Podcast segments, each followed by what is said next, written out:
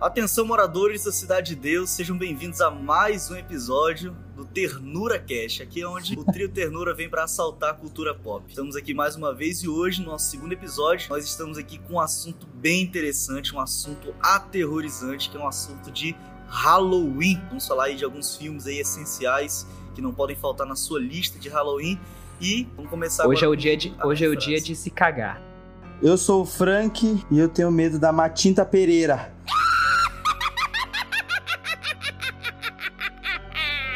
Eu sou o Juliano e eu gostaria de ser abduzido. Eu sou o Hubert e meu maior medo é maratonar a saga Crepúsculo no Halloween. E é isso aí, galera. Então vamos começar o Ternura e a gente separou aqui uma lista especial para vocês de alguns filmes para vocês se cagarem aí no Halloween. Apesar que esse episódio tá indo um pouco depois do Halloween, mas isso não te impede de assistir esses filmes, né?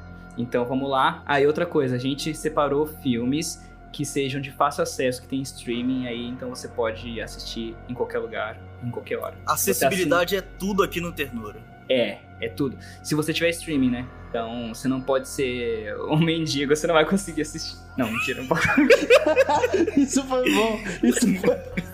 Uma saudação a todos os moradores isso, de rua que acompanham o Ternura Cash. Ai, ai. Pô, pra, Prime Video é 9,90 por mês, velho. Não é possível que ninguém assina pelo menos um Prime Video, né? É só deixar de comer o pão careca de manhã, né? Véi, véi, eu não tenho um streamer. Todos os meus streamers são terceirizados, velho. Então eu sou um mendigo, basicamente. Eu só tenho contatos. Geralmente as pessoas deixam de almoçar pra, pra jantar, né? Ou deixa de jantar pra almoçar, você pode deixar de jantar pra assistir um filme, cara. Já era. Você pode deixar de almoçar pra poder ter um, uma Netflix aí, um negócio. Você fica, você fica aí desnutrido, mas com uma boa nutrição cultural, né, na mente. Não, o Telecine, com o preço que tá, você tem que vender a casa. E aí você, É, aí você consegue assinar.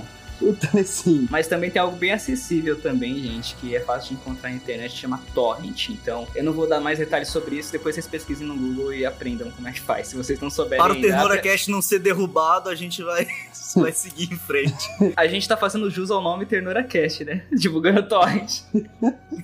Não, eu só sei que o Torrent é a coisa mais democrática que existe no cinema, velho. No cinema ou na internet, no caso, né? É, na, na internet, né? Pra cultura, pra cultura é o Torrent. Depois da foto do Kleber Medonça Filho, diretor de Bacurau, na banca pirata, elogiando a capa do DVD Pirata de Bacurau. Pô, não sabia disso não, já- Robert. Como assim? Assim que saiu o filme em 2019, o filme tava na pirataria, ele postou uma foto no Twitter, no Instagram dele, segurando lá a capinha do DVD pirata na banca.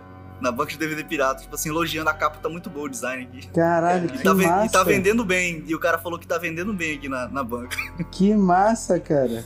Oi, pior, a gente, a gente falou É de torrent no episódio passado e tá falando de torrent nesse também. Todo episódio a gente vai falar de torrent, que fique bem claro isso aqui, porque a gente Exatamente. Cast. Somos a resistência. É igual Marighella, Somos né? Marighella é resistência também, né? Vai lançar semana que vem no cinema e eu já assisti. Marighella é tão atrás. resistência.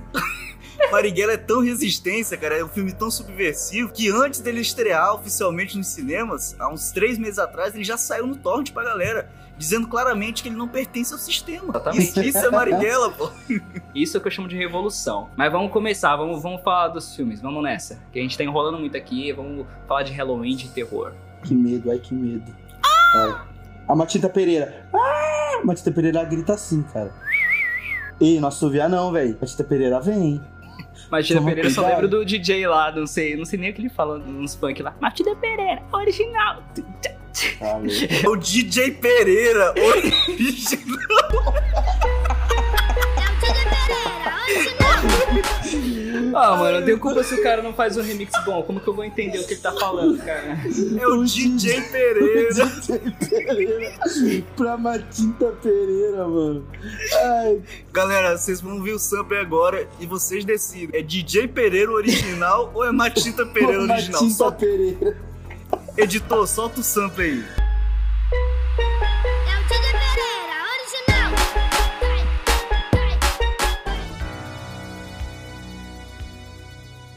Então, galera, a gente vai começar aqui falando de um filme que é simplesmente do nome que é o maior, um dos maiores diretores que já existiram na história da Terra. Stanley Kubrick. O que, é que vocês sentem na hora que você ouve esse nome? Stanley Kubrick. Eu sinto arrepio no cu. Brincadeira. Não, eu fico. No Kubrick. Eu fico. Arrepio. Eu sinto arrepio no Kubrick. Mano, hoje tá impossível. Hoje. Galera, hoje era pra ser um episódio de. Halloween, mas saiu aqui um Adam Sandler aqui pra gente. Não, mas a gente tá falando aí de um puta diretor, né, cara? A gente tá falando aí de, pra muitos, o melhor diretor de todos os tempos. E entre os melhores, obviamente. Que fez muitos gêneros diferentes e todos filmes excelentes, assim. Um cara versátil. O que ele trabalhava, ele era versátil. E nunca ganhou um Oscar. Pra gente ver aí que premiação não é tudo na vida. Ele tá me lembrando outro Exatamente. diretor aí. Ele me lembrou outro diretor aí também, atual, que a gente vai comentar mais dele depois, então. Porque Versátil, em questão né? de Que em versatilidade. gêneros. É, em questão de versatilidade. Pois é. Stanley Kubrick, ele fez Spartacus, que é um filme de... Um épico de guerra, nos tempos lá antigos de Roma e tal. Stanley Kubrick, ele fez seu filme bastante Laranja conhecido. Laranja Mecânica, que é um, uma distopia né? política, política e também psicológica. Ele fez também De Lolita, Olhos Bem Fechados, que é um romance o último filme dele. absurdo. Ele fez também 2001, Uma Odisseia no Espaço, que pra mim é o filme que não envelhece nunca. Então, Assim, a questão dos efeitos especiais, do que ele criou, pra mim esse filme não envelhece nunca. 2001, Uma Odisseia no Espaço. E aí, na década de 80, na verdade, no final da década de 80, de 70, né, no ano de 79 ali, ele começa então a adaptar um dos livros do maior escritor de terror de todos os tempos, que é conhecido como Stephen King, né? E Foda. escreveu aí, acho que Acho que mais de 20 livros dele já foram adaptados pro cinema e pra TV. Então, se for contar cinema e TV, já dá mais de 20. E esse filme que a gente vai falar, do gênero de terror, que se eu não me engano, acho que foi o único filme de terror que o Kubrick fez, É. que foi adaptando esse maior autor de todos os tempos de terror, que é Stephen King. Ele fez a adaptação do livro O Iluminado, que se passa basicamente num lockdown de um cara lá num hotel no meio da montanha, onde não tem ninguém e tá só ele e a família, e o cara começa a enlouquecer. E o legal é que, assim, ele fez um filme de terror de um gênero, que eu acho que é o, o único filme que ele fez de terror, e virou referência no terror. Então, assim, E virou É referência no terror. cara, é complicado. Aí ele fez, por exemplo, Uma Odisseia no Espaço, que é um filme lá de ficção científica. Virou referência na ficção científica. Cara, o Kubrick é complicado. O Kubrick é complicado. Onde, onde ele bota a mão é o Midas do cinema. Onde ele bota a mão vira ouro. É, Onde ele vira- toca vira ouro. De Vira fato. referência, né? Então, o Iluminado, ele vem aí como sendo essa adaptação do livro Stephen King. O Stephen King não gostou do filme, viu? Ele não gostou da adaptação. Ele achou horrível porque mudou algumas coisas do livro e tal. Mas Ah, quase todos, quase um todos os, os filmes de adaptação do Stephen King, ele fica fazendo criticazinha, né, mano? É- Pois é. O que ele tá feliz é com o dinheiro caindo na conta dele, né? Dos direitos lá que ele vendeu. exatamente. O Iluminado, quando a gente assistiu, a gente assistiu em 2019, né? Juntos, Foi, três. 2019. É, a gente Eu assistiu. não tinha assistido. Pois é, a gente assistiu na, pra breve, assim, pra gente assistir Doutor Sono, mas aí acabou que só eu assisti Doutor Sono. Eu que fiquei com sono. é uma parte do filme Nossa, que eu, cara, foi muito que eu. Que eu- pesquei. Eu perdi o uns 20 Juliano, minutos de começar filme. O filme antes de começar o filme, Juliano, porra, Rubens, vai me dar sono, eu tô com sono, porra. Vai me dar sono. Essa abertura tá me dando sono. Essa música de abertura. introdução tá me dando sono. É, a música me dá muito sono, mano. Caralho. Mas é uma música que já prevê a desgraça que vai acontecer nesse hotel. E eu gosto, assim, porque eu gosto muito de prestar atenção nos diálogos do filme. Principalmente nos filmes do Kubrick, né? Parece que o diálogo ele vai prevendo o que vai acontecer. E nesse filme do Iluminado, nos diálogos ali você percebe que já aconteceu alguma coisa bem estranha ali com, com o passado do Jack Torrance, né? Que é o, que é o personagem principal, na pele do Jack Nicholson, que pra mim é o melhor ator pra fazer doido. É Não verdade. tem ninguém em Hollywood que faz doido que nem ele, velho. O cara fez Fato. o Coringa lá, o cara fez o doido lá do. É o Jack Costello, né? Frank Costello, que ele fez no- É. nos Infiltrados, né? Porra, Costello. cara, que lembrança, hein? É um cara doido também. Foda Ele fez um Estranho no dele. Ninho, um Estranho no Ninho é, o- é o filme de doido que ele faz também, que ele tá no manicômio, só que ele não é doido, ele tá lá exatamente. Ou enfim. seja, o Jack Nico. Ou seja, o Jack Nicholson é muito louco, né? O Jack é Nicholson. muito louco. Nilconson, é o brasileiro. É o Nilconson. Seu Nilconson. O Jack Nicholson. E o que que vocês acharam aí da performance dele como doido no Iluminado? Mano. Não, ele não começa como um doido, né? É da hora ver, tipo assim, o personagem crescendo durante o filme, né, mano? É um Tipo, arco, né? É um É, arco. você vendo ele A ficando- transição pra loucura. Cara, pra mim, os filmes do Kubrick e esse filme também tem o lance da estranheza, cara. Os filmes são muito estranhos, são muito diferentes, assim. Eu, eu gosto muito do jeito como ele coloca a câmera, que eu acho assim. Assim, não poderia ter um lugar melhor pra capturar aquela cena. Uma das marcas registradas de Kubrick é o enquadramento na profundidade. Tem um vídeo, tem vários vídeos no YouTube com a- várias cenas de vários filmes dele colocando assim. Ele sempre coloca a câmera numa posição de profundidade. E eu não sei se vocês sabem, mas o, o Kubrick na sua juventude ele era fotógrafo. Então ele trabalha com imagens desde muito cedo. Então, quando ele veio pro cinema, ele veio já com uma baita carga, uma baita bagagem de fotografia. Então, ele é um cara, assim, muito meticuloso e perfeccionista. Todo filme que ele ia fazer no set, ele tinha que ser o especialista naquela, naquele roteiro, naquela história. Ele não tinha ninguém no set que poderia ser melhor que ele naquela história. Então, ele era um cara, tipo assim, muito aplicado, perfeccionista mesmo. Se eu não me engano, na cena lá da escada, que a, que a Wendy tá com, com o Jack lá, da esposa, né? Que ele tá com, com machado, ou ela que tá com machado, alguma coisa assim. Que ele tá ameaçando ela, que ela tá ameaçando ele, alguma coisa assim. Uhum. Que ela corre, ele corre atrás. Isso, que eles estão naquela tensão. Se eu não me engano, foi nessa cena que ela teve que ser refeita 127 vezes. Meu pai do céu, velho. Por, isso que Jack- por isso que o Jack Nicholson pirou, tá ligado? Imagina. Na Ele falou, agora eu vou matar de verdade, essa é desgraçada. Na verdade, aquilo tudo foi de verdade. Ele só abriu a câmera e o Jack Nicholson passou a ficar doido. Esse é um verdadeiro documentário de alguém enlouquecer. Exatamente, cara. Esse é um filme de foda. terror baseado em fatos reais. Não tem, não tem aquele meme pra se tornar o Coringa, o Jared Leto lá, o, o Joaquin Phoenix teve que ficar um ano na fila do SUS, não tem? A galera fala esses memes assim. Pegar faz meme. Uber, né? Atualmente está sendo pegar Isso. Uber. Mas vocês sabiam que o Jack Nicholson só pegou o papel de Coringa do Batman no primeiro filme do Tim Burton por causa do papel dele iluminado? Ah, Ou seja, é- ele realmente teve que ficar louco de verdade pra poder ganhar o papel do Coringa. Olha só que massa. Falando sobre saúde mental, no set, a atriz, ela reclamou a beça de que, tipo assim, o Kubrick foi muito, muito, muito cruel com ela. Ela saiu daquele filme ali, sabe, exausta. Você pode ver depois em comentários, entrevistas, ela saiu muito exausta ali pelo fato de Kubrick ser essa pessoa muito perfeccionista. Então é isso aí, o Iluminado pra mim ele tem uma das melhores sequências de terror, que é aquela do, do sangue caindo pelo elevador, não tem? Inundando tudo ali. Cara, é muito Tá Tem a sequência, a sequência das gêmeas que o, o Danny tá lá no, Nossa. no velotrolzinho. Ele vai andando pelos corredores, a câmera vai junto até que ele vira e as duas meninas tá lá na frente dele. Cara, cara, é, é, que virou assim, referência é um pra terror coisa, sofisticado, sabe? Ele não é um terror que vai estiloso, é classudo, estiloso, ele não vai, ele não vai te assustando de maneira burra e ele não vai fazendo um, assim, vai criando uma tensão pra te dar um susto fútil. Não, é, cara, é um susto muito, você fica pensando depois que a cena passou. Aquilo fica, Exato. na, que é o chamado terror psicológico, né? É muito louco mesmo. E fica aí a nossa recomendação para O Iluminado, que tá lá disponível na HBO Max, que é um dos Tem melhores no catálogos Globoplay pra também, se eu não me streaming. engano. É, tem também no, no Globoplay, O Iluminado. E o próximo filme é dele, Jordan Peele. Só que a gente não vai falar de Corra. a gente- Jordan. Vamos falar de Nós, porque Corra a maioria das pessoas já assistiram. E, e Nós é um filme mais recente dele, então vamos falar de Nós, né? Ah, mas Corra é muito bom, né, cara? Tem que fazer uma menção honrosa pra Corra aí. Claro. Com Primeiro certeza. filme do cara foi o primeiro filme dele, né? Primeiro filme do cara, o cara saiu Caralho, direto primeiro da comédia. filme do E outra, Cara, ele é comediante. Ele é, parecido com, ele é parecido com Todd Phillips, porque ele saiu direto da comédia, mas, tipo assim, fazia comédia pra TV, se eu não me engano, Jordan Peele. Ele saiu da comédia pra fazer crítica social com terror. Não é um filme, vamos dizer assim, um filme esquecível. É um filme que tá lá em qualquer lista de filme dos melhores da década, você vai encontrar, Corra. Não, não Que ele é um filme Oscar, né? histórico. Ganhou o Ele, vai ser lembrado daqui a 30 anos, daqui a 100 anos. Esse filme vai ser rememorado. Cara, é assim: é, a sacada dele em Corra é um negócio absurdo. A sacada que ele teve de fazer esse lance da, de abordar o racismo dessa forma. A sacada dele, mano, é um negócio assim.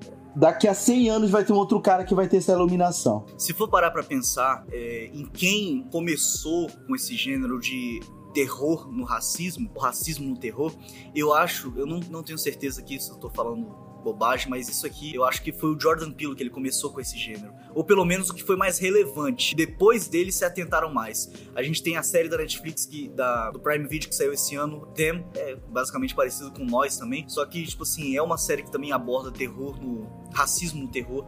A gente tem Lovecraft Country, né? Que também é uma série que aborda racismo e terror.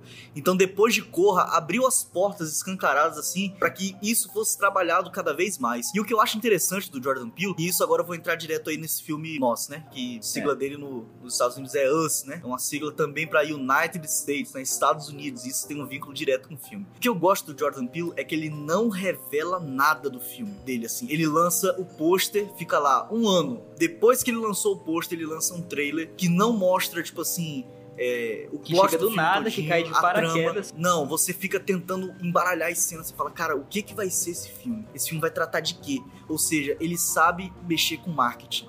A história dele fica intrincada ali, que ele sabe vender o filme dele até a estreia, o filme trancado. Ninguém fala nada sobre o filme, ele não vaza nada do filme.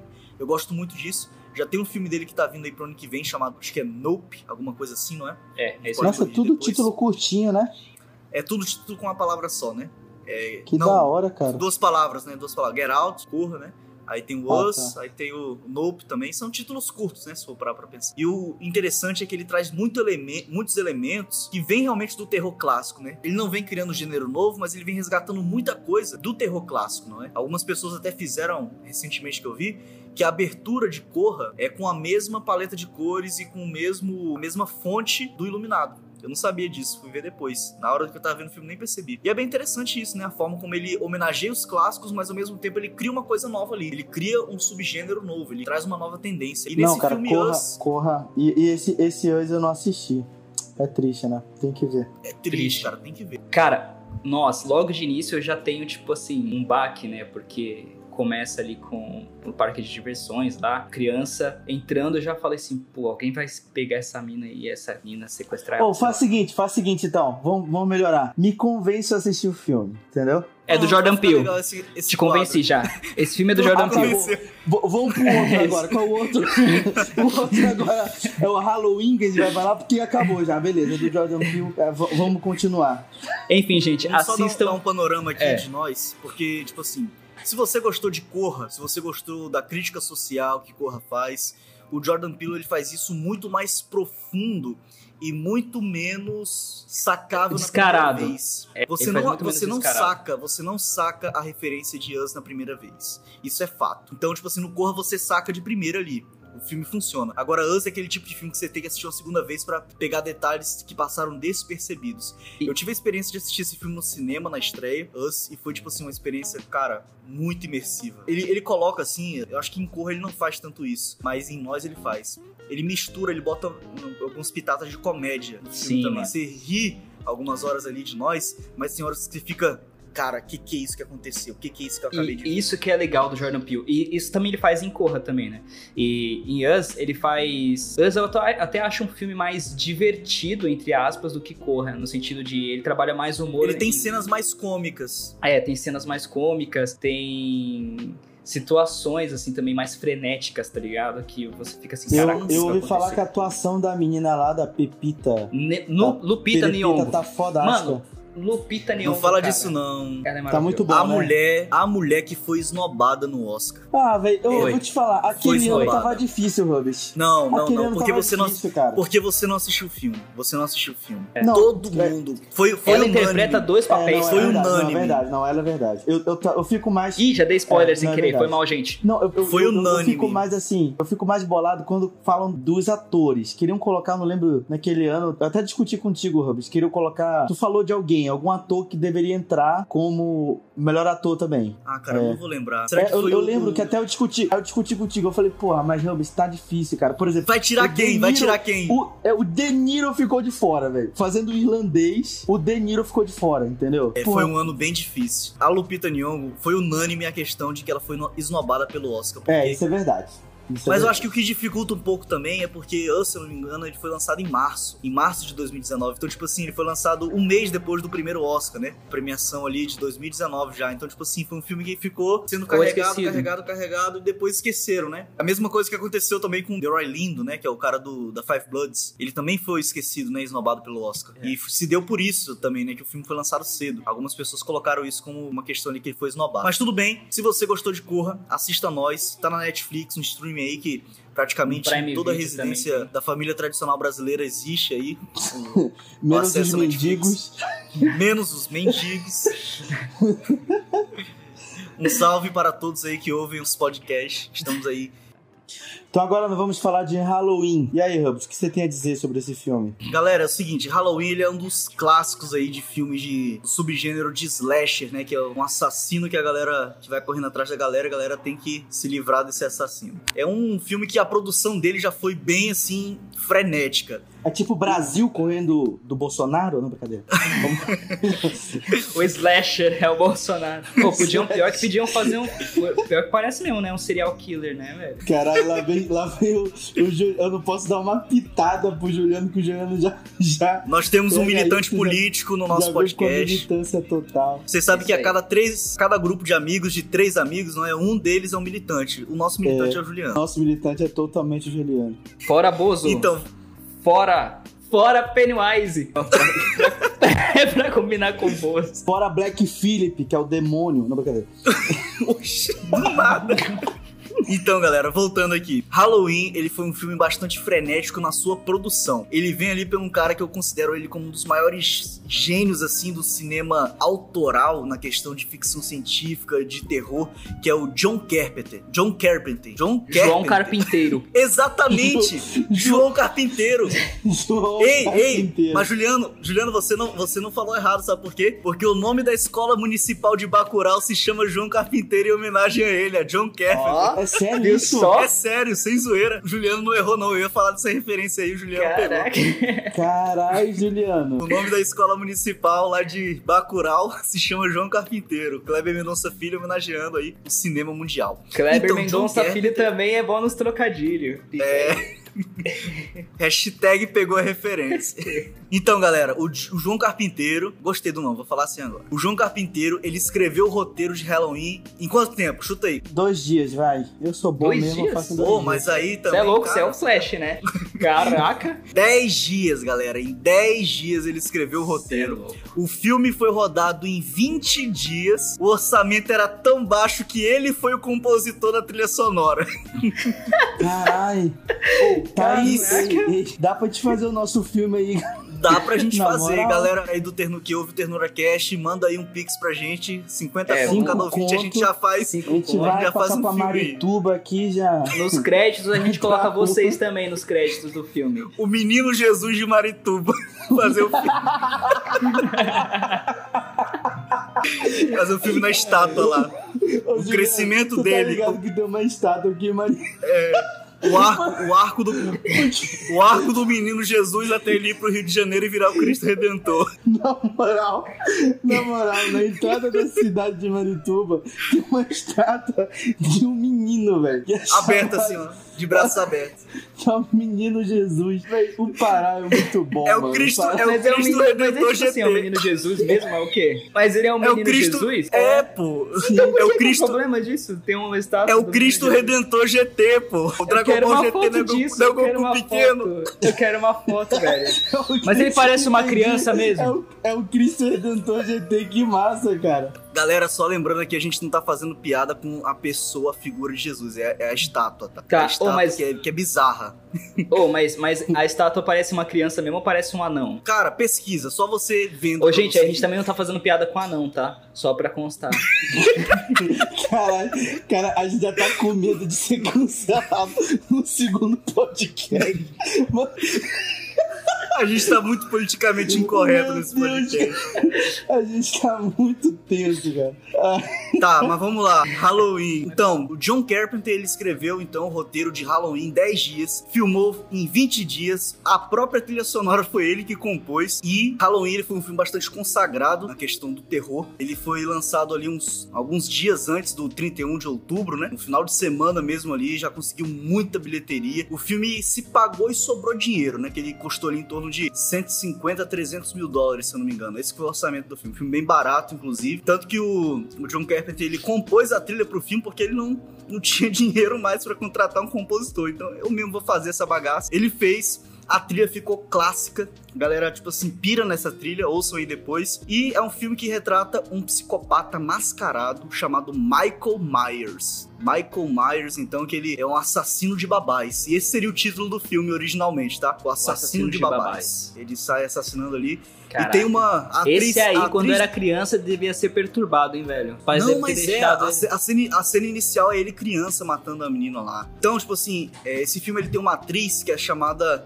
a Jamie Lee Curtis. Quem é Jamie Lee Curtis? Ela é filha da Janet Leigh, que é a atriz de Psicose, da cena do chuveiro, não tem? sim. Ah, Então a filha da atriz, a cena do chuveiro, agora ela tá sendo perseguida pelo Michael Myers, ou seja, uma família que tem a sina, o destino de viver sendo perseguido por psicopatas. Legal. que massa, né, mano? Próximo. Ô, só lembrando que esse Halloween é o de 78, né, que você tá falando. Porque É, o Halloween de remake. 1978, que deu origem aí a toda essa franquia, que fez vários filmes que não foram tão bem recebidos nem pela crítica nem pelo público, com exceção do filme de 2018, que foi dirigido pelo David Gordon Green, que ele vem fazendo aí uma trilogia sobre o Halloween. Esse ano, há uns, acho que um mês, nesse mês agora de outubro, saiu o Halloween Kills, que é o segundo filme dessa trilogia que ele vai fazer. Não foi tão bem recebido pela crítica, o público gostou, mas o primeiro filme que ele fez de 2018, dessa tomada aí da franquia original, trazendo a atriz original de volta, foi um filme que a crítica gostou bastante, o público também. Se eu não me engano, os dois eles estão disponíveis na Netflix. Tem alguns filmes do Halloween lá. Assistam se você gosta aí da franquia do Michael Myers. E o próximo filme que a gente vai falar é Pânico, mano. Um clássico também aí, de slasher, igual o Halloween, assim, mas com uma proposta diferente, né não? Vocês viram Pânico, o que vocês acharam? Eu não assisti, só assisti a sátira lá, todo mundo em pânico. É quase que um remake, cara. É, Quase a igual. história é parecida, igual. só que cômica. Não, mas é sério, é sério, é muito parecido mesmo a A história. história é, é a mesma, ele só, tipo... É. Agora, salve aí vocês que assistiram o, o Pânico e o Todo Mundo em Pânico, é legal mesmo Todo Mundo em Pânico? É bem feito, assim? É engraçado, assim, comparado com É. a história? É muito engraçado porque é dos irmãos Wayans, cara. É aquela comédia trash, né, mano? Tipo assim, você vai, Sim. você vai pro cinema pra assistir uma comédia que você sabe que é um lixo, tá ligado? Você vai Besterol, rir, besterol é, mesmo. best... é um besterol, né? É. Você vai rir de coisas sem sentido. É isso que acontece. Então, o Ah, minha aí. vida, eu rio do Juliano todo dia. Fica aí também, ó. Todo Mundo em Pânico também pode ser um filme pra você ver no Halloween se você não gosta tanto de levar uns sustos e etc. Se Tá você aí. gosta de um filme de terrir, né? A galera É. chama esse gênero de terrir, né? Que é um terror misturado com comédia. Então, galera, Pânico é um filme que foi feito aí pelo simplesmente o cara que é considerado o gênio do terror. O nome dele é Wes Craven. Wes Craven, ele criou um dos maiores personagens desse gênero de slasher. Quantos aqui já ouviram falar de Fred Krueger? Eu. Então, galera, Fred Krueger, ele foi Que os lançado filmes chegaram filme... na HBO também agora recentemente. É, chegou recentemente a coleção da A Hora do Pesadelo, um filme de 1974. O Wes Craven lançou ele, um filme assim que retrata muito nessa questão de slash, mas também um terror psicológico, bem gore, bem sangrento. E aí, se eu não me engano, foi no ano de 1996 ele lança Pânico, primeiro dessa franquia aí. Então, Pânico é basicamente um terror adolescente, né? Um slasher bem adolescente. Ele pega tudo ali que são os elementos da adolescência dos anos 90, os protagonistas são colegiais e tudo ali. Geralmente aquela galera de 30 anos, né, no papel de 17, que acontece bastante nos filmes de Mano, Hollywood. pior, né? Na- Naquela época os caras colocavam tudo ator velho pra fazer gente nova, mano. Esses dias eu tava assistindo. Com 40 anos nas costas lá, fazendo um colegial. Esses dias é, eu tava vendo, tava passando na TV aquele filme lá com o John Travolta, Grace. Grease, Ele. Grease, né? Grease, isso, cara. Aí tá lá, mano, ele interpretando um personagem que tem tipo 17 anos, o cara com uma cara de 30. Eu falei, caraca, mano, esse maluco tem 17 anos. Convence a galera, né? Convence. A mim não convence. Pânico ele vem, ele teve tanto sucesso, né, nessa questão de bilheteria que ele rendeu aí mais quatro filmes. Se não me engano, o quinto tá pra sair ou é esse ano ou é ano que vem. É uma retomada aí da franquia e foi tão famoso que gerou até a franquia do Todo Mundo em Pânico, né, que já são cinco filmes também. Então foi um filme aí que arrebatou bastante da galera que gosta desse gênero de slasher, né, de um assassino que está por detrás de E tudo. ali. que é um símbolo da cultura pop também. Certeza que toda festa É. de Halloween vai ter alguém lá fantasiado de. de Ghostface. A galera já se referencia até à morte, né? Você bota o Ghostface assim em qualquer lugar, qualquer pessoa diz: Olha ali a morte, a morte tá ali. Então A você morte já é esse símbolo mesmo. É o símbolo que as máscaras trazem, né? A máscara de V de vingança trouxe aí o símbolo de resistência, né? De revolução. A máscara de La Casa de Papel trouxe o símbolo de assalto.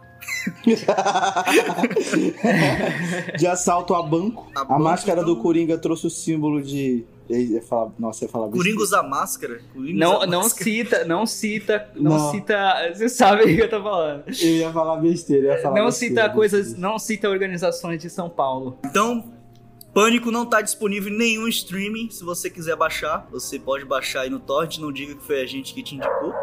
Porém, ó, você? porém, na Netflix tem a, a série que é derivada de Pânico também, que é a mesma Série temática. mais adolescente ainda, né? mais adolescente ainda. Um team mais Puta atualizado, né? Eu Não nunca assisti porque não é o tipo de série que eu, Eu assisti, curto. eu assisti todas as temporadas. Mas eu lembro que Puta na merda. Mas eu lembro que quando eu tava na Cara, o faculdade, geral, Hobbit, cara, assisti. ele tem muita paciência pra assistir com as coisas, velho. Na moral.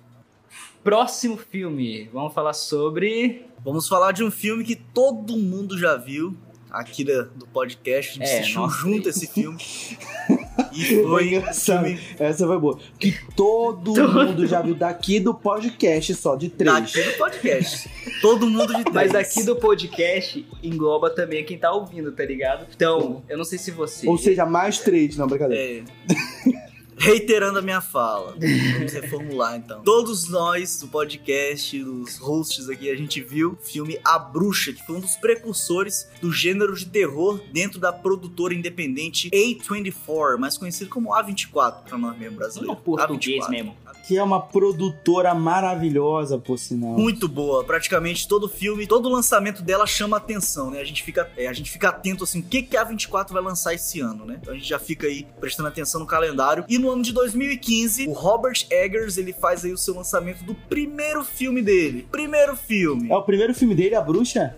É o primeiro filme dele. Puta que pariu, cara. Essa aqui é a beleza da 24. Ela pega um diretor desconhecido e ela fala: toma tua chance, faz teu gol, faz teu filme, faz teu mundo. Eu acho às vezes que a 24 é tipo uma, uma escola júnior, tá ligado? Pega a galera que tá se formando lá e fala, vai, faz um filme Eu aí. acho que deve ser basicamente isso, cara. Deve ser basicamente isso. Tipo assim, ó, ela é conhecida por financiar projetos que o, o mainstream não, não, não financiaria. Tipo assim, um estúdio grande não pegaria pra financiar. Ela pega essa ideia, não. A sua ideia é boa. Inclusive, os filmes da 24 é, não tem um grande orçamento, né, velho? Vocês lembram do evento sobrenatural que aconteceu na casa do Rubens quando a gente assistiu a bruxa? Foi, Foi no dia nesse que a gente dia o negócio da? Coca-Cola e da Pepsi. Foi nesse dia. Cara, Foi nesse dia, cara. Vamos entrar nesse alguém lembra direitinho aqui. aí pra explicar? Eu lembro totalmente. Conta aí como é que foi a experiência. Primeiro temos que contextualizar que o nosso colega chamado Hubert, a existência dele é baseada na coca. Então, assim, ele, Não existe ele água, sobrevive. É o líquido. É o Tipo líquido. assim, O, Certo. mundo tá. A água, a água vai se dissipar do, do planeta Terra, o Herbert ele vai continuar vivo. A humanidade vai acabar, o Herbert vai continuar, porque a Coca ainda vai estar existindo. Eu sou o ser humano barata. Depois da guerra nuclear, eu vou sobreviver com a Coca. o Herbert vai virar uma geleca Herbert- de tanto açúcar. O Rubens, ele tem uma. ele- eu acho que a perspectiva de vida dele acho que deve ter até os 40, mais ou menos, com o tanto de coca que ele tomou. Mas vai viver bem, vai viver bem, comendo coca. Frango empanado, vai ser muito bom. Aí, o que que acontece? Num- Numa semana anterior, a gente foi pra casa do Rubens fazer um happy hour lá, assistir filme e tal, virar a noite. Aí ele comprou um fado de coca. Porque a gente. Não, não era nem uma semana, gente. A gente ia passar. é, Dois dias. Um não, fim de semana. menos de dois dias. A gente ia passar a noite de sexta, o sábado e domingo outras pessoas já iam lá, que ele tinha marcado uma outra coisa. E ele comprou um fado de coca porque ele falou: não, vai ser pro pessoal que vai chegar domingo aqui. Seis, seis garrafas de coca num fardo. seis garrafas de dois litros. Aí, não, vai ser pro pessoal que vai chegar domingo. A gente vai tomar o quê? Umas, umas duas, né, e tal, pá, tranquilo. Gente, chegou na. Nem chegou a tarde de sábado, assim. Era tarde, pouquinho de duas horas, acabou já todas as Coca-Cola. Beleza. Nós três, duas garrafas pra cada. Ninguém tomou água, né? Foi bizarro. Não, é porque A- não tem água na acorda- casa do Herbert. e Esse que é o pior. Só tem água de torneira, não tem um galão. Cara, a- Ou você toma Mano, a água com cloro, acordou- ou você não Mano, toma. Aí Você lembra que a gente acordava? O Hub já abriu uma coca de manhã cedo, mano. 5 da manhã. Mano, Mano, que assustador. É o melhor tá. desse jejum, né? É, aí na semana seguinte aconteceu alguma coisa que a gente inventou de levar Pepsi. Então a gente levou Coca e levou uma garrafa de Pepsi. Profanaram minha casa. Aí, sem brincadeira, estávamos nós, cada um com seu copo na frente, e alguém encheu um quarto copo na casa. Bizarro, Alguém bizarro. encheu, que ninguém sabe, todo mundo ficou assustado, porque todo mundo olhou Do pra cara nada, do outro, a gente- todo mundo do- tava assim, caralho. Eu, eu tava puto porque eu falei, Hubert, foi tu que encheu, pô, fala a verdade. Hubert, Eu "Não, tava com cara, eu violão, enchi." eu tava tocando violão. Aí, exato, e eu cantando. Aí eu falei, Juliano, foi tu que encheu? Aí o Juliano, não, tô aqui fazendo os hambúrgueres. Juliano Eu tava, tava fazendo hambúrguer. Tio, e, e, cara, quem é que encheu essa porra aqui, cara? Beleza. Cara, foi Depois bizarro, desse evento bizarro. sobrenatural, que a casa do Herbert já estranhou, que chegou um líquido diferente, né? Tal, Não, era, não era coca. A casa do Herbert já estranhou que chegou um líquido Um diferente. líquido gaseificado diferente. Mas ó, mas aí, logo depois dessa cena bizarra, o Juliano deu ideia de assistir a bruxa. Foi E assistir. aí a gente foi assistir. É. No meio já tinha do assistido. Filme, no meio do filme, um pouquinho antes do Black Phillip lá. Cara, sem Né? brincadeira. Foi, Né? foi um dos momentos mais bizarros da minha existência. Eu olhei pra trás, o Juliano tava dormindo. Mano, Juliano, cara, eu queria te matar. Na moral, eu queria muito te matar, velho.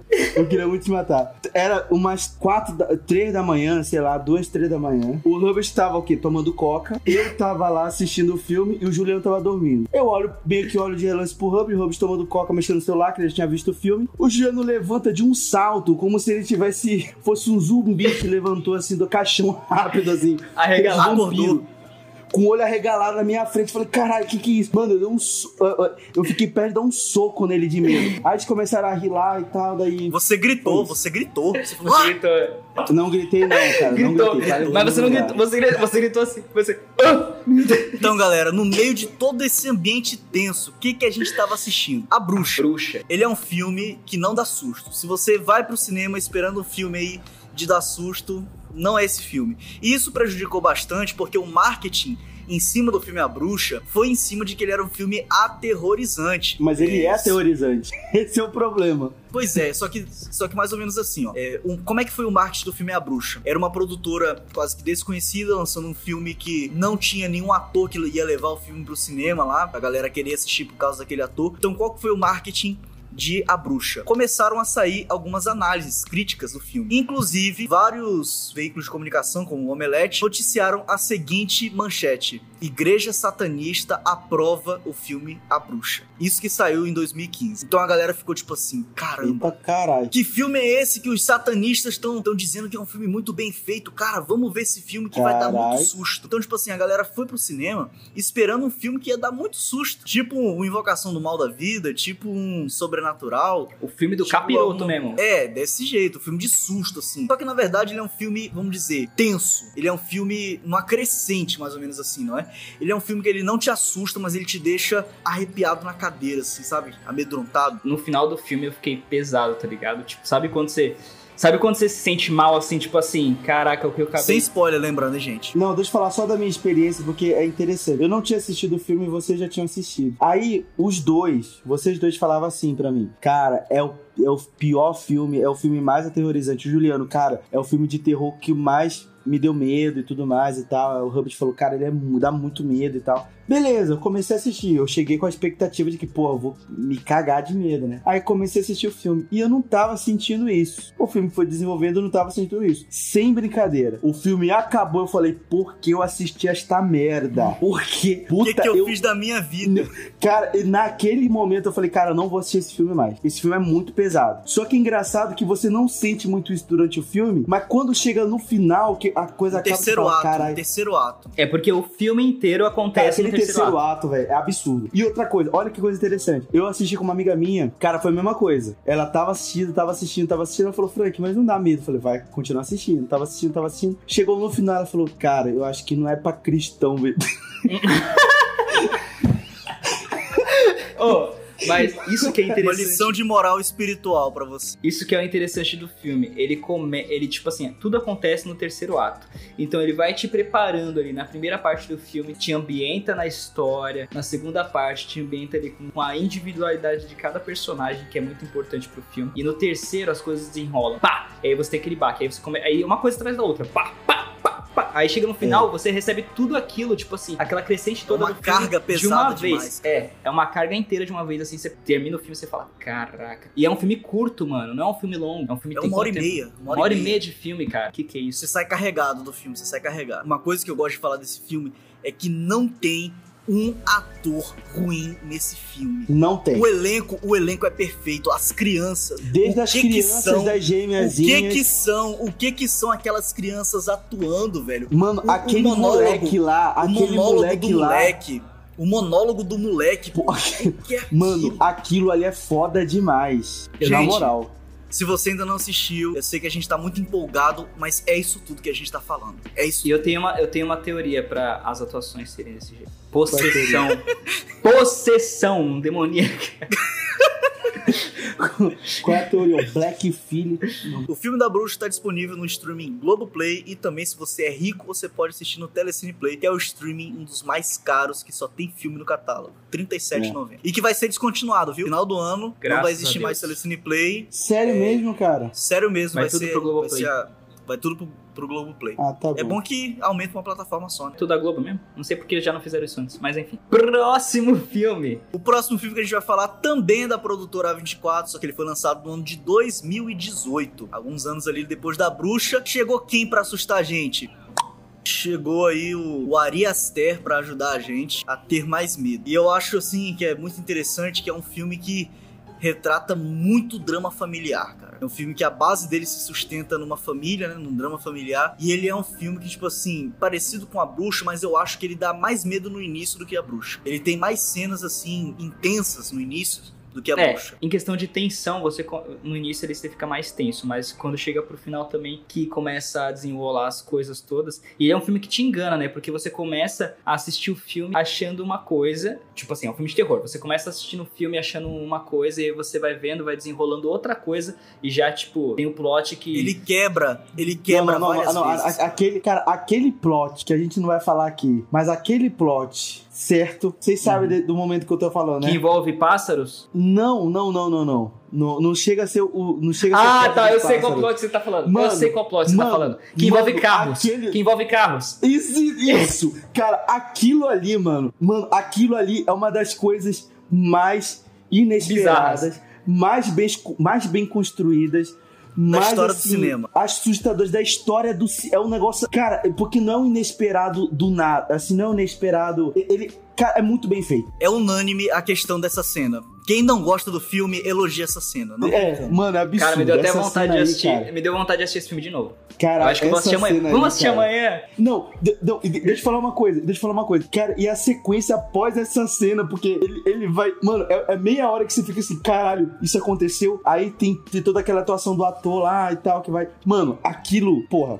Eu acho que dá pra enumerar umas 10, 15 cenas desse filme que são perfeitas, muito Sim, bem executadas. sim. E é um diretor estreante. É o primeiro filme do Ari Aster. Sério, Tipo cara? assim, é o primeiro filme. Cara, a 24 é isso, mano. Ela dá oportunidade pra quem precisa. Não, e outra coisa, cara, olha, os dois, assim, os dois melhores filmes nesse sentido, nesse gênero, é, são esses dois aí da 24, A Bruxa e Hereditário. Um- Uma coisa que, tipo, eu vejo nesses filmes da 24 e que pra mim são os filmes de terror que mais me deixam, assim, tensos, tá ligado? É porque eu acho que talvez a questão do baixo orçamento, de não ter tanta frufruzeira, deixa no ambiente mais realista, tá ligado? E aí isso te deixa mais pesado ali naquele, nesse sentido. É, é um filme, assim, assim que você percebe que os efeitos são bem práticos, os efeitos ali especiais são práticos. É um filme que a história é muito intrincada, é uma história muito bem feita. Se você É. prestar atenção nos diálogos, você consegue ali mergulhar ainda mais na atmosfera do filme. O, é um o- filme o- o roteiro valoriza os atores, as atuações. Não é apenas um roteiro só pra contar a história. Um roteiro que conta a história, mas valoriza as atuações. Dizem as más línguas que a Toni Collette ela merecia uma indicação a melhor atriz por esse filme. A academia ela tem uma certa ten- tensão assim com filmes de terror. Ela não costuma dar muito palco para filmes de terror, é muito raro. Isso é desde 1980 quando lançou O Exorcista, que muitos disseram que Exorcista era para ter ganho o filme de melhor filme, não ganhou. E aí tem toda essa história aí. Então é isso aí, galera. Esse é o filme Hereditário, tá disponível no streaming do Povão, que é o Prime Video, e também no- na HBO Max. Então, se você quer ver um filme que vai te deixar alucinado por uns dois, três dias, pode assistir Hereditário. Próximo agora é também um filme que eu acho que a maioria das pessoas já assistiram. Pelo menos na época do colégio. Todo mundo assistia esse filme, todo mundo ficava comentando, nossa, que filme, que é Jogos Mortais. O filme que conquistou o público adolescente por ser um filme, na época era muito pesado, né, muito sangrento. Na época nos anos 2000, filme de terror, uma referência pra filme de terror era muito sangue, né? Quantos litros de sangue ia ter no filme? né? Então, por ser um filme bastante sangrento, ele era um filme considerado bastante aterrorizante na época. E ele também é um filme de estreia. É o filme de estreia aí do diretor James Wan. Você conhece James Wan? Se você já assistiu Aquaman, você conhece James Wan. Ele dirigiu esse filme. Se você conhece Velozes e Furiosos 7, você conhece James Wan porque ele dirigiu esse filme. Se você conhece Invocação do Mal 1 e 2, você conhece James Wan porque ele dirigiu esse filme. O cara manja qualquer gênero. Ele é o queridinho da Warner, cara. Ma- Mas ele manja qualquer gênero mesmo, entendeu? Sim. Fica bom esses gêneros na mão dele. Fica, mano. Fica bom porque todos eles se pagam e sobra muito dinheiro. Todos eles, Ah, não, todos sei, eles mas- vendem, tá ligado? Todos, os Todos são sucesso É, de não. bilheteria. Não, eu sei, mas vende ou fica bom? Então, Fica faz bom, cara. diferente. Ele, ele entrega um bom filme, ele entrega um bom filme. Tá lá, o papel dele é aquele, ele entrega. Agora, recentemente, esse ano, ele lançou um filme chamado Maligno. Por exemplo, Transformers vende. mas eu não. Não, Porra. sim, mas eu tô dizendo é a versatilidade dele. Pô, pega um cara que faz filme de terror pra fazer Velozes Furiosos e entrega um excelente filme. Então, tipo assim, ele, ele sabe entregar um bom filme, entende? Ele é um diretor competente nessa questão. E, tipo assim, ele é conhecido pela sua marca no terror. O terror é a área que ele domina ali, que ele explora com as coisas clássicas e tudo. Tanto que Invocação do Mal 1 e 2, pra mim, são os filmes, assim, recentes que resgatam muito desse terror clássico. Pra mim, não tem nenhum filme aí dos anos 10 que consegue bater essa questão do resgatar o terror clássico que, como Invocação do Mal 1 e 2 fazem. E agora, esse ano, ele lançou um filme chamado Maligno que é um filme que todo mundo que assistiu, inclusive eu também, cara, você assiste esse filme aí, você não consegue assim dizer, tipo, cara, é qualquer empresa financiaria esse filme. Não. Só financiar esse filme porque é do James Wan e ele entregou um filmaço. É um filme de gênero específico aí. Não tava na nossa lista, mas acaba entrando aí também Maligno. É um filme que você pode encontrar na HBO Max. Saiu esse ano lá. Mas vamos falar do primeiro filme de James Wan. Assim que ele saiu da faculdade, ele foi fazer um filme, um filme de baixíssimo orçamento que como é que eu vou fazer um filme de terror com baixo orçamento? Ele vai se passar todo dentro de um galpão. Isso que é o que acontece com Jogos Mortais. Mas vamos lá, al- alguns filmes de terror, muitos filmes de terror de grande sucesso foram feitos com baixo orçamento, tá ligado? Porque pra fazer É, um a gente filme... já viu isso aqui na lista, né? Porque, tipo assim, um filme de terror, ele não demanda de tanta... Ele, tipo assim, ele tem que dar susto, mano. Ele tem que te assustar, te deixar tenso, te Precisa causar... de bons atores, Precisa uma bons boa atores. história, uma boa ambientação e domínio de câmera. Cara, é sério. Cara, olha, filme de terror, pra dar certo, é direção. É mão do diretor. É óbvio, é. E uma É qualidade técnica boa. Que assim, de som bom, imagem boa, entendeu?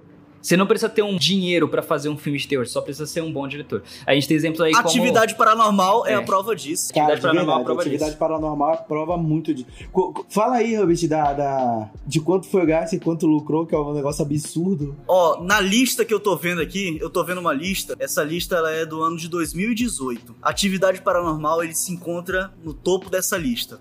Atividade Paranormal, Frank e ouvintes do Ternura Cash, foi o filme que custou 15 mil dólares. Caralho. E quanto, e 15 quanto ela. mil dólares. E mundialmente, Atividade Paranormal arrecadou 197 milhões de dólares.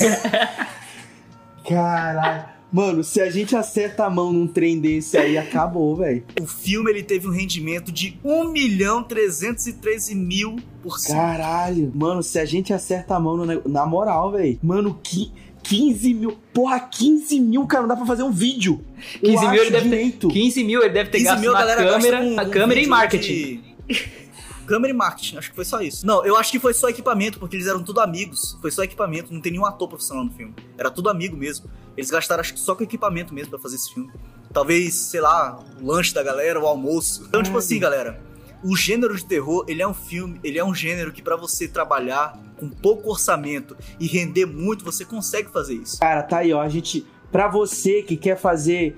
Que quer se tornar um grande diretor, velho, invista no terror, mano. Diretores Invista paraenses, diretores paraenses façam filmes de visagens. Na moral, por que a gente não faz o filme da Matinta Pereira, mano? Porra, ia dar um puta medo, velho. Vai lá pro interior. DJ de Pereira Cametá, original.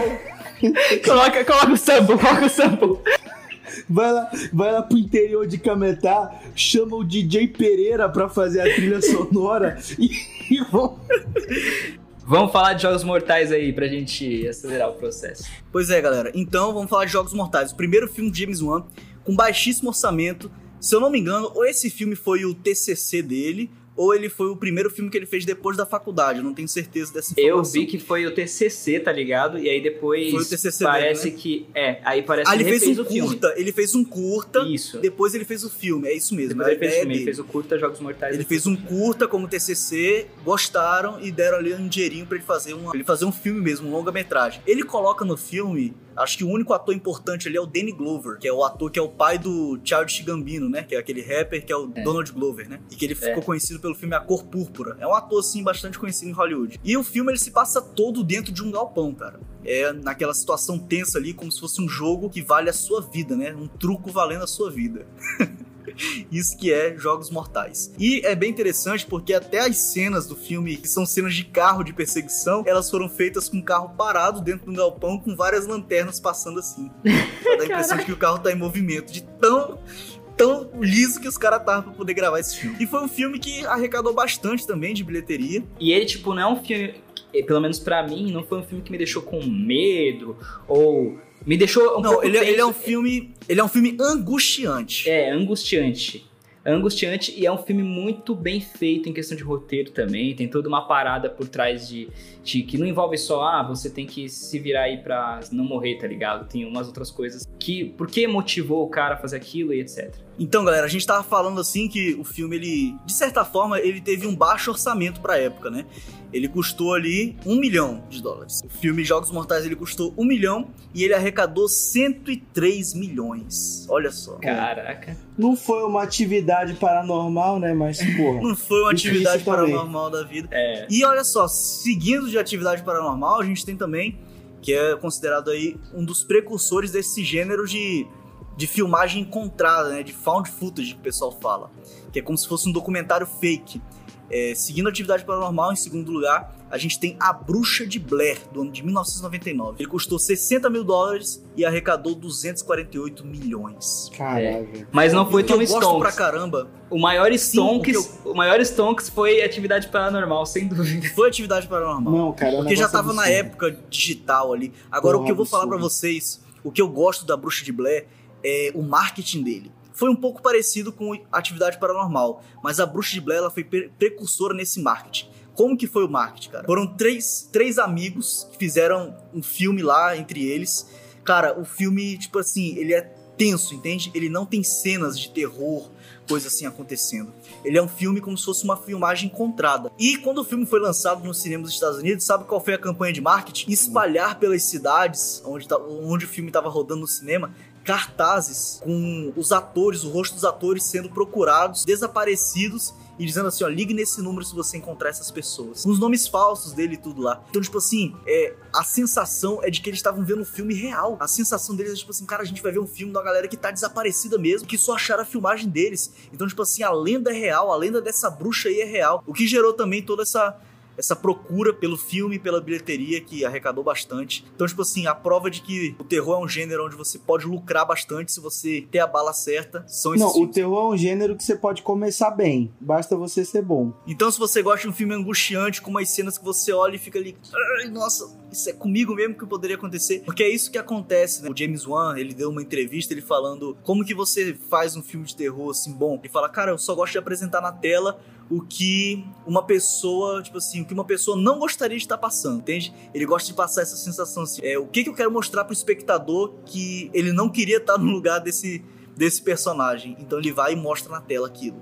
Ô, que massa isso daí, cara. Que massa essa visão dele. Pois é, e Jogos Mortais é um filme de 2004, se você quiser assistir, tá disponível na HBO Max e também no Prime Video. E o próximo filme aí, pra quem gosta de filme de zumbi, não é necessariamente um filme de terror, mas é um filme que dá pra você assistir no Halloween, né? Caso você queira mais se divertir do que se cagar de medo, que é Zumbilândia. É um filme muito legal. É, inclusive, eu assisti esse filme quando eu tava no ensino médio, mano. Eu lembro que eu gostava muito de filme de zumbi. E eu falei, caralho, Zumbilândia, achei The Walking Dead. E eu falei, ah, eu vou assistir Zumbilândia. Assisti Zumbilândia, pirei, mano, porque é muito legal. Aquele Jace Eisenberg, mano, ele é muito bom. E a Emma Stone também, né, no- sem comentários. Mas, Sim, enfim, cara, e o Woody Harrison, né? Woody Harrison tá no filme também. Woody Harrison. Qual, qual, qual? O Joe Harrison é o do. O do Três É Anúncios onde- para um Crime? É, e onde os fracos não têm vez também. Caralho, esse cara tá fazendo esse filme. Ele faz esse filme. Ele, ele é tipo assim, ele é um ator muito bom. Pois é, Zumbilândia. Cara, o que eu gosto de Zumbilândia é aquela entrada, a abertura. Que acho que o 2 também repete, né? Cara, é uma abertura muito louca, assim, de efeito, se eu não me engano, né? Então lembrar, mas é com efeitos. assim, É, as tem bastante slow motion surgindo, e é bem gore.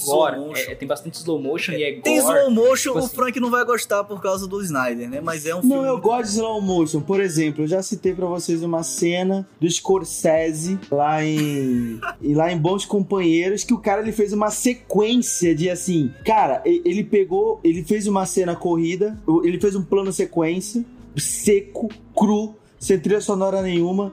Depois ele faz um slow motion bem curto com uma trilha sonora. Sabe, ele sabe colocar slow motion, não é um clipe o tempo todo igual o, o Snyder, porra. Dizem que o Snyder Cut, se fosse em tempo normal, né? Sem slow motion, era um filme que duraria uma hora e meia. Uma hora e meia, quatro exatamente. horas. Com certeza. Os Mas cortes do do filme Cut. normal de Liga da Justiça é só o slow motion que cortaram. Tá, tá.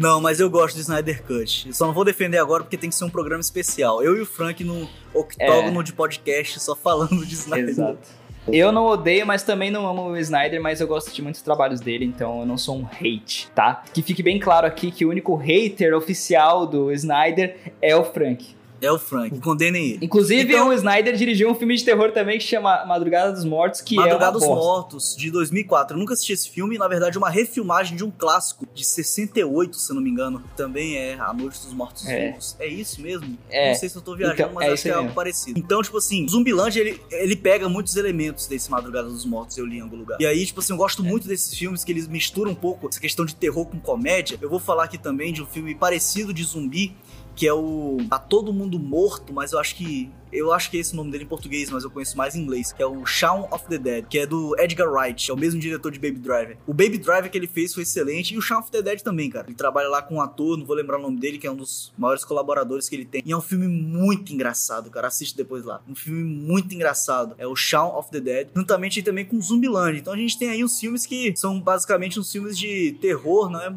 Um gênero assim de É. aterrorizante, mas que tem uma pegada mais de comédia. Eu gostaria de colocar Ah, aqui todo mundo em um filme clássico de terror, cara, com comédia, que ele se chama What We Do in the Shadows, o que fazemos nas sombras, Ah, do é diretor Taika Waititi, que ele, que ele pega o universo dos vampiros, ele pega o Caralho, universo dos que vampiros. filme bosta. Puta que Cara. pariu, velho. Defenderei Não, ele é muito bom, Frank. É porque você não entende a proposta não, não, não, não, da não, não, parada. mentira, Juliano, tu gostou dessa porra desse filme, na moral? Precisamos rever porque eu gosto muito de coisas trash, tipo, na questão de Caralho, comédia, eu gosto muito de coisa Cara, ruim, não é um mano. filme ruim. Comédia ruim, Não pra é um mim, filme é as melhores que tem. Não é um filme ruim. É tipo assim, é um filme que ah, tem que agradar, por exemplo. É não- um filme que você tem que, tipo assim, chegar pra assistir na proposta dele. Cara, é um filme É, muito bom. exato, exato. Foi o Não, filme que não, jogou ele no- na mídia, cara. Foi o filme que Não, jogou o Taika não, Waititi na Cara, mídia. e- e- É então, tipo eu Borá, entendo. tá ligado? Ó, Borá. Tipo, Borá é um filme de comédia que Trash. tem um estilo próprio. Ele, É, ele é não trash. se leva a sério. Ele não E se ele, leva a sério. ele tem um estilo próprio.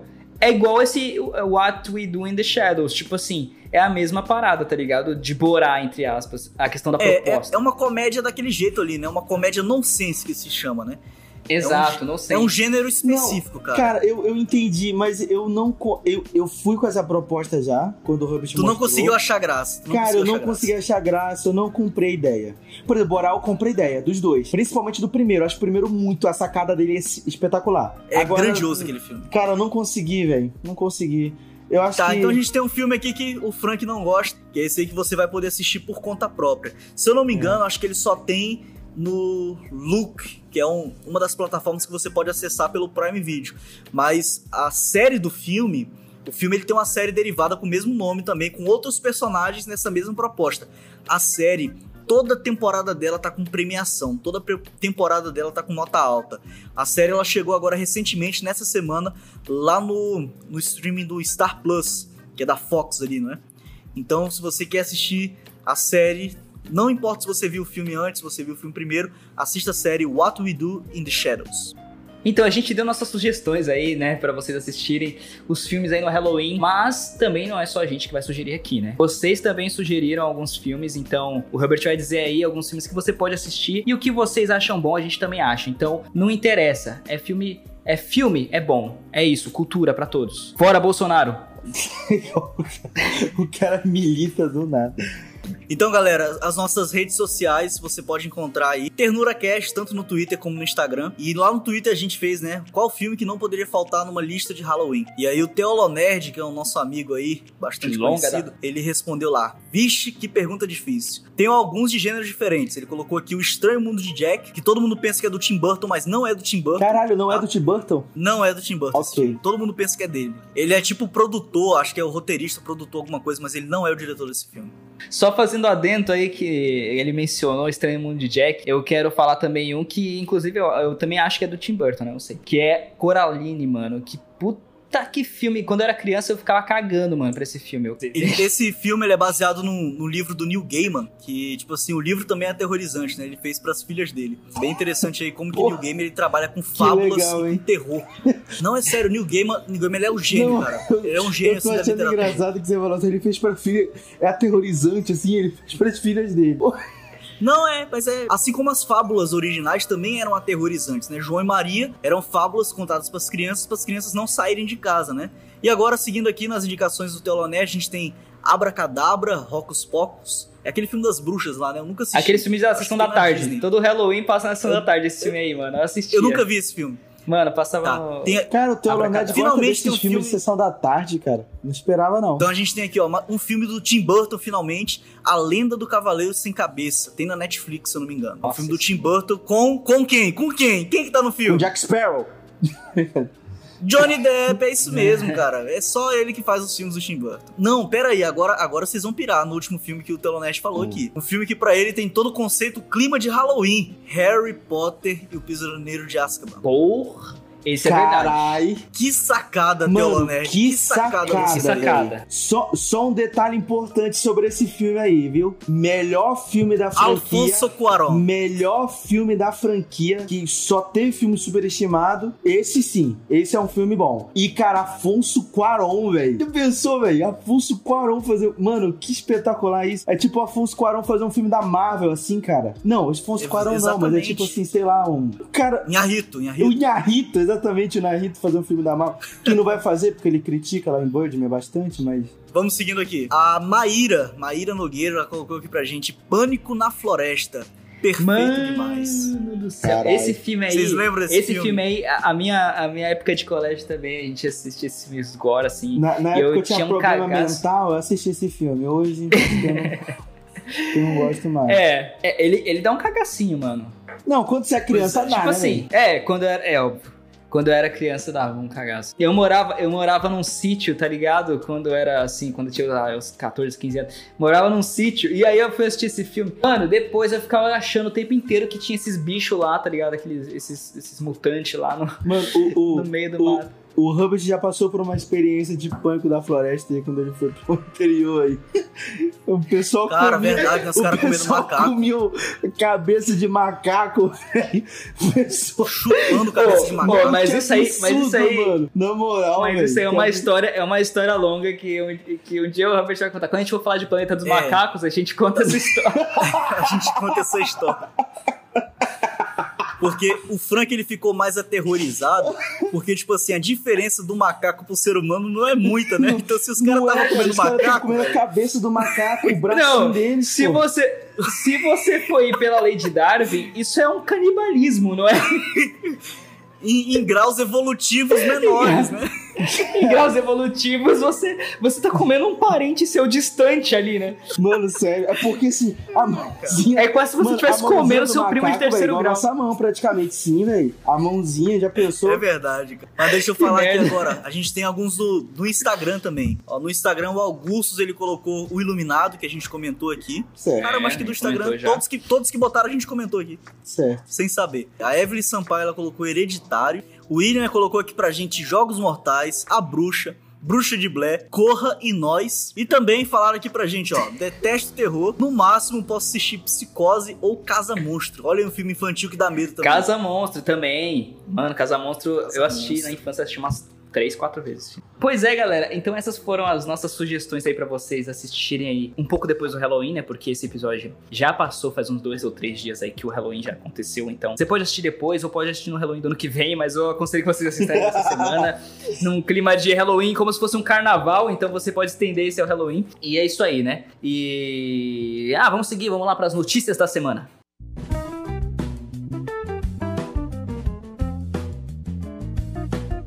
Nessa última semana, a Netflix liberou o trailer, realmente trailer, né? Que ela já tinha liberado aí alguns anúncios e tal, um pouco de como seria ali as cenas de luta.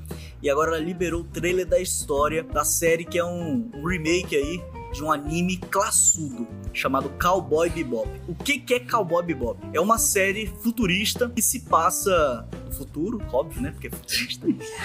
E, eu tipo acho assim, que é no futuro. é como se fosse um faroeste espacial, onde o cara ele tem ali que correr um pouco atrás ali dos, dos caçadores, são caçadores de recompensa correndo atrás de bandidos, mas o diferencial, a classe dessa esse anime, vamos dizer assim, não é? O que que é?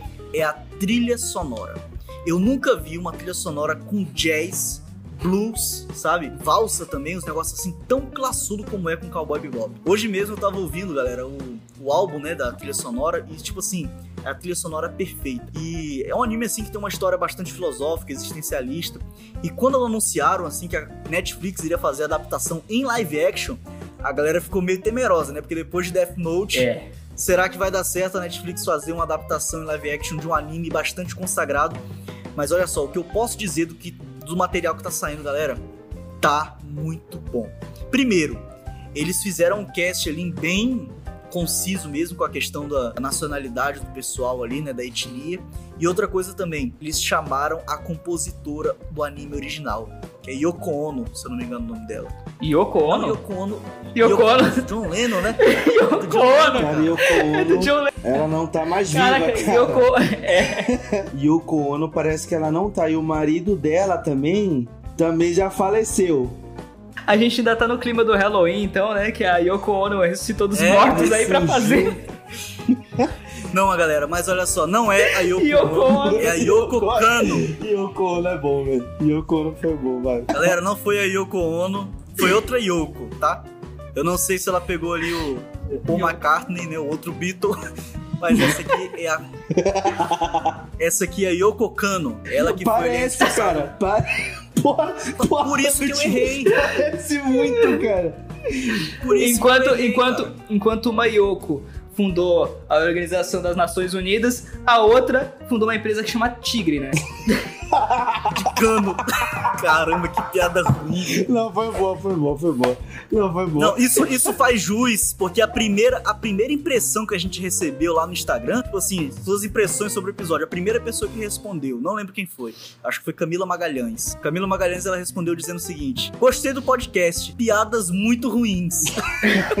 a primeira impressão que a gente recebeu foi Juliano. essa. Eu não sei se isso foi, eu não sei, se- eu não sei se isso, Juliano. Eu não sei se isso foi um elogio ou se foi uma É, crítica. a gente ficou... Eu espero que tenha sido elogio, porque pra gente. eu sou o tiozão do churrasco em questão de piada, então. Pois é. Então, galera, Cowboy Bebop, essa série live action aí vai chegar no dia 19 de novembro, vai vir com tudo.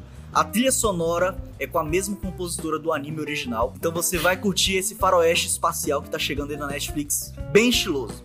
E a próxima também, e não menos importante, é Porque a gente tá falando da Pixar, né, cara? da Pixar. E não só, não é da Pixar, não é só da Pixar, tipo, a Pixar fez muitos filmes, né? Mas a gente tá falando aí de Buzz Lightyear. Quem aí nasceu nos anos 90 pra cá, tá ligado? Cresceu, mano, assistindo Toy Story. Eu, é, desculpa, gente, eu tenho, eu tenho uma conexão muito emotiva com Toy Story. Então hoje, depois de adulto, toda vez que eu assisto Toy Story, eu choro. Mas enfim. E a gente aí viu o trailer de Buzz Lightyear, né, mano? Que vai abordar aí a história do personagem do Buzz, né? Não do boneco em si, mas do. A galera ficou falando lá, pô, mas aí agora vai ser a história do boneco? Não, não é a história do boneco, né? O que, que é a história, Juliano? A história é da. Porque o boneco, né, do Buzz Lightyear de Toy Story, ele é um boneco baseado num personagem de televisão que tinha na- ali na- no universo ali, né, do Toy Story. Então a gente vai conhecer a história do personagem Buzz Lightyear, do personagem dali da série de TV que passava em Toy Story. Então a gente vai assistir aí o filme Buzz Lightyear, que inclusive é dublado ali pelo Chris Evans e tem muitas referências ali também com com Vingadores, Capitão América, né? Pois é, acho que eu tô ansioso, né? É um filme assim que eu acho que ninguém esperava, né? O trailer. Eu, pelo menos, não sabia de nada que estavam produzindo esse filme. Eu também não Do sabia de nada nada, eu tô soltou, surpreso. do nada soltou o trailer e o, e o pôster, né? Eu achei assim muito bem feito, né? As imagens estão É excelentes. Pixar, né? Pixar. É Pixar, né, cara? Vai Complicado. chegar o filme em junho, junho de 2022, tá chegando o filme. Graças a Deus. Eu, como fã de Toy Story, vou estar lá. Já vou ter comprado meu, o ingresso na pré-estreia e também. Então, galera, agora no dia 3 de novembro a gente vai ter o lançamento de um filme da Netflix que ele se chama Vingança e Castigo. Em inglês ele se chama The Harder They Fall e é basicamente um dos filmes mais cotados aí originais Netflix para o Oscar do ano que vem. Por quê? Por quê? Porque é um filmaço aonde o diretor ele teve uma sacada genial. Sabe qual foi a sacada do diretor? Qual? Ele pegou os personagens históricos do faroeste negros. Caraca. Quantas vezes a gente viu um negro no faroeste? A gente viu um negro no faroeste com Django, praticamente. Exatamente. é. Só. E Django... Eu, eu E acho que de Django todos não- os filmes. Eu acho que de todos os filmes de faroeste que eu assisti, o Jungle foi o único que tem. Eu já vi Django, eu Que já vi Os Que o Imperdoáveis. Ciro Gomes fala de Django, que é muito bom. Pois é. The Harder, The Harder They Fall, o filme aí, Vingança e Castigo. O diretor, ele teve a sacada. Ele falou, cara, a galera pensa que não existe, não existia negros no, no faroeste relevantes. Ele juntou, fez tipo um Vingadores, cara. Pegou todos os negros relevantes da história do faroeste, do oeste americano, juntou tudo num filme só, só com os melhores atores negros que existem hoje no cinema atual. Que é foda. Tem até aquela atriz lá tá que lá. é, fez o Watchmen. Sensacional. As Asberts que fez Coringa, né? A mulher do Coringa lá, ela tá no filme Caralho. também. E o filme, ele vai ser conhecido, a proposta do diretor é trazer um filme onde a trilha sonora vai ajudar a contar a história. E quem que ele convidou pra fazer a trilha sonora? Quem, Robert? Fala, quem? Jay-Z. Tem Pois um é. filme de tudo pra ser bom, né? Um filme com a temática interessante, atores No, bons. no último, no último evento que teve da Netflix, chamado Tudum, na hora que saiu esse filme, assim, falei, cara, que filme é esse, velho? Tipo assim, a música vai sincronizar com a trilha sonora, tal qual acho que Baby Driver faz também. Eu acho que vai ser algo nessa pegada. Tipo assim, as imagens são excelentes, a interação do elenco tá muito boa. Então agora, 3 de novembro, no mesmo dia que vai sair Eternos, vai sair também esse filme, Vingança e Castigo, The Harder They Fall. Padrão Netflix, né, cara? Porque quando eles fazem um filme mesmo pra concorrer às coisas, eu mando bem, velho. Quando eles dão liberdade pro diretor Eles trabalhar. dão. né? Não, mas eles dão, pô. Eles dão Netflix. Cara, eu passei a assinar a Netflix. Mentira que eu não assino porque eu pego do Juliano. Mas eu passaria a assinar a Netflix Eu nem sabia tranquilamente. disso. o Juliano não sabe. Eu nem quê, sabia disso. Eu tô sabendo agora. Ao vivo, galera, ao vivo. Mas é desde quando eles deram a liberdade pros Scorsese fazer o Parasita. Parasita. Galera, vocês sabem o, o plot twist Parasita, que você descobre que tem um parasita na sua casa? É que o Juliano Tem descobriu um agora. parasita na minha Netflix. Tem um parasita na conta dele da Netflix. Então, galera, essas foram as notícias da semana. Nós estamos finalizando aqui agora o nosso segundo episódio do Ternura Cast. Se você está curtindo, não se esqueça também de conferir as nossas redes sociais, Instagram e Twitter, arroba TernuraCast. É E isso agora aí. a gente tá terminando aí nesse clima de ternura, de amizade, depois do episódio que a gente falou de muito terror, né? Mas a gente tá terminando aqui com alegria, porque realmente a cultura pop é isso, traz alegria pra gente. É isso aí, não esquece de interagir com a gente nas, nas redes sociais, manda um salve lá, é, dá sugestões do que você quer que a gente fale aqui. E é isso aí, e aí, quem sabe a gente não fala sobre o tema que você quer saber. E é isso aí, esse foi o TenuraCast. Falou, gente! Abraço! Valeu, até mais! Tchau, tchau!